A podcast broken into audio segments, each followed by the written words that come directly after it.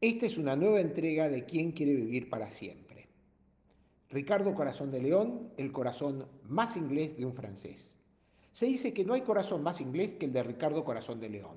Lamento descorazonarlos. Ricardo era más francés que inglés. Fue criado en Francia y educado como un caballero francés. Se expresaba correctamente en francés y no también en la lengua del país sobre el que reinaba. Casi no vivió en Inglaterra.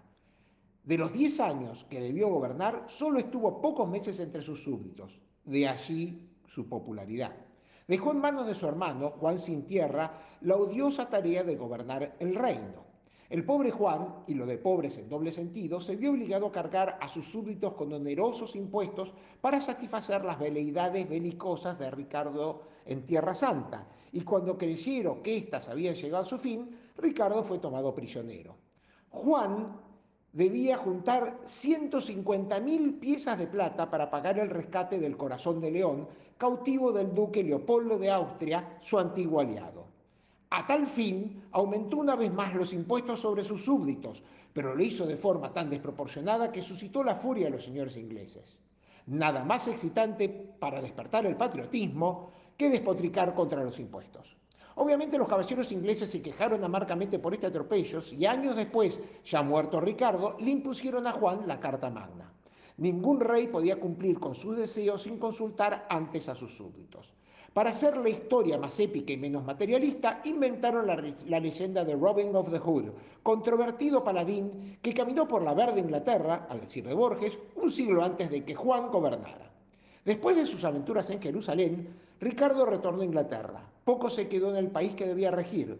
Murió en 1199 mientras guerreaba en Francia para recuperar sus posesiones, alcanzado por un dardo envenenado durante el sitio de Chalus-Chabrol. El ballestero que le dio, Beltrán de Gourdon, fue apresado e indagado por el mismo rey. En su lecho de muerte, Ricardo lo perdonó y liberó a su asesino. Ricardo pidió ser enterrado junto a su padre, Enrique II de Inglaterra, en la, abadía de Fontevraud. Su corazón leonino fue cedido en gratitud al pueblo de Rouen, que tantos gratos recuerdos le había dado. En cambio, sus vísceras fueron enterradas en Chalou como un insulto póstumo al lugar que lo había visto agonizar. El corazón fue guardado en un recipiente de plata. Esta caja sería posteriormente donada para juntar el rescate que los sarracenos pedían por San Luis de Francia.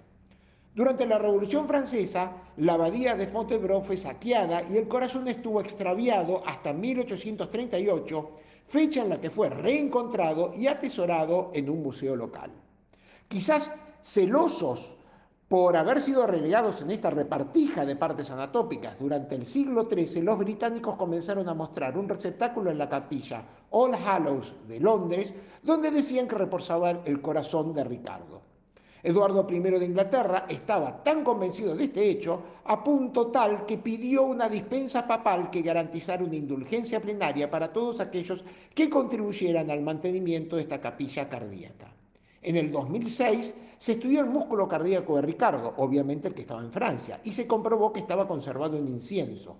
La razón por la que se usó tal material raro y caro para la preservación de vísceras, radicaba en los conocidos pecados carnales de Ricardo, y por eso debía pasar una parte en el purgatorio, un tiempo en el purgatorio, 33 años según los entendidos.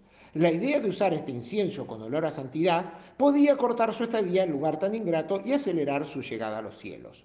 Los despechados ingleses no creen que este sea el corazón de su rey, aunque algún día deberán reconocer que el corazón más inglés de los ingleses descansa entre sus queridos franceses.